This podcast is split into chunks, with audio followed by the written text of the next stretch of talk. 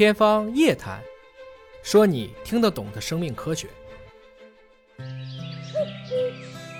欧洲人喜欢小麦，美国人忠于玉米。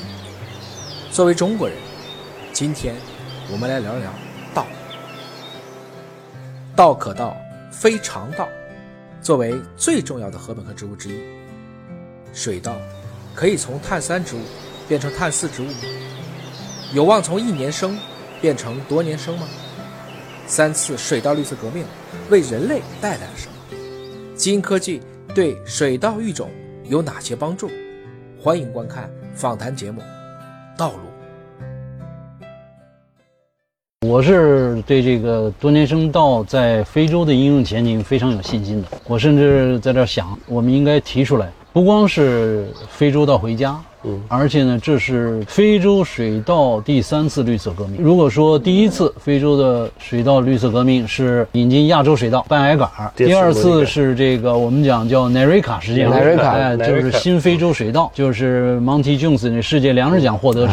非洲水稻中心搞的那个新的，其实也有袁老先生的贡献。呃，那个还不是杂交稻，还不是杂交稻啊，是用非洲栽培的和亚洲栽培稻两个栽培稻杂交以后选出来适应非洲品种栽培稻，它这个产量比较高。那么我们现在看啊，呃，为什么我这么有信心呢？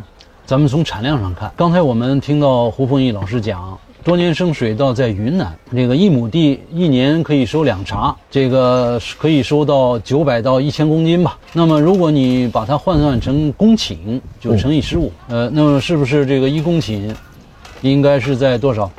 这个十五吨，十五吨左右，十三到十五吨吧的稻谷，也就是米的话除二，对，咱们差不多不说七八吨米是吧？啊，对，七八吨米。如果说咱们先不说米，因为除二就到得到米，是，咱们就说稻谷。稻谷。现在说全中国吧，中国。全中国现在这个水稻稻谷的平均产量，一亩地应该是在四百五十到五百公斤啊，四百六十公斤左右，只有刚才说的一半，嗯，差不多一半啊，但是也不仅也是一季。啊，是一季，是一季，我说的是这个，咱们就说一季吧，嗯，好吧，非洲是多少呢？非洲现在一公顷是一点三吨，差差几倍四到五倍啊，所以这里边有两个问题啊，我想说两个观点，就是一个是非洲其实不需要杂交稻。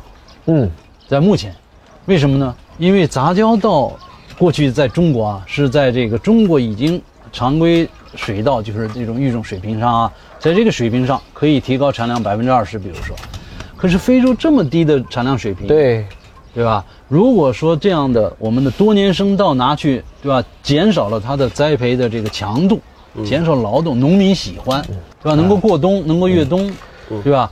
轻易的就能够给它就是能够亩三吨亩产提相似，我肯定选择那个不干活的。对呀，啊，我肯定选择像韭菜一样的水稻，而不要弄年年插秧的。你比较容易的，可以把它的产量翻一倍到两倍。嗯，你说他当地会不会欢迎？嗯，他肯定会欢迎。对，是不是？是这个是一个，而且呢，还有一个，就是在目前啊。啊，还没有发展出杂交的多年生水稻，当然未来也可以发展。我胡老师他们已经在布局了，在布局做对，在布局做多年生杂交稻。嗯，那个呢，种子公司高兴，但是一般老百姓他不一定需要这个。嗯。对，对不对？多年生水稻，我自己留了种，我自己就可以这扩大种植。多年生了以后，其实对种子其实还是个拮抗关系，是吧？对这个种子就再卖不出去了。啊，对呀。如果是可以的话，但是对非洲是不是特别？那是特别好，嗯，而且他更喜欢呢。哎，他都不喜欢，就你卖种子，某种程度上讲也是一种控制啊。对啊，我也可以不卖给你。对啊，我最好能自己保种，所以我特别看好你。非常好，刚才这个其实两位专家从不同的视角给大家讲了一个农业其实是个很复杂的问题。一般我们一般说农业好像就是个一产，其实远远。不是，农业不要用到工业吗？我们的农机、农药、除草剂、化肥，这哪个不是工业制成的？农业最后变成了各种各样的一些啊加工品，不管是主粮还是哪怕是爆米花，它也有服务业背后的存在。更重要的是，它其实是一个一产加二产加三产合在一起的文化产业、第四产业。因为一个物种就代表着一个民族、一个国度、一种文化。所以呢，如果说今天的遗传学界呢，至少认为啊，我们人类的起源啊，它是根儿在非洲。当然，它后来可能又多种性又会在亚洲，这都是可能的。长久野生稻，按胡儿讲的也是来自于非洲，所以我们今天要连人带稻的，我们也得给我们老祖宗，给我们的祖先啊，从人类命运共同体，从万事万物的一个共命体的角度去思考。的确，到了应该去为我们的非洲去做一点事情的时候，我想呢，农业是一个亘古不变的话题啊！我们从有农业到现在一万年的时间，也诞生了无数灿烂的文明。在一千多年，我们一说农业，我李绅写的是“锄禾日当午，汗滴禾下土，谁知盘中餐，粒粒皆辛苦”。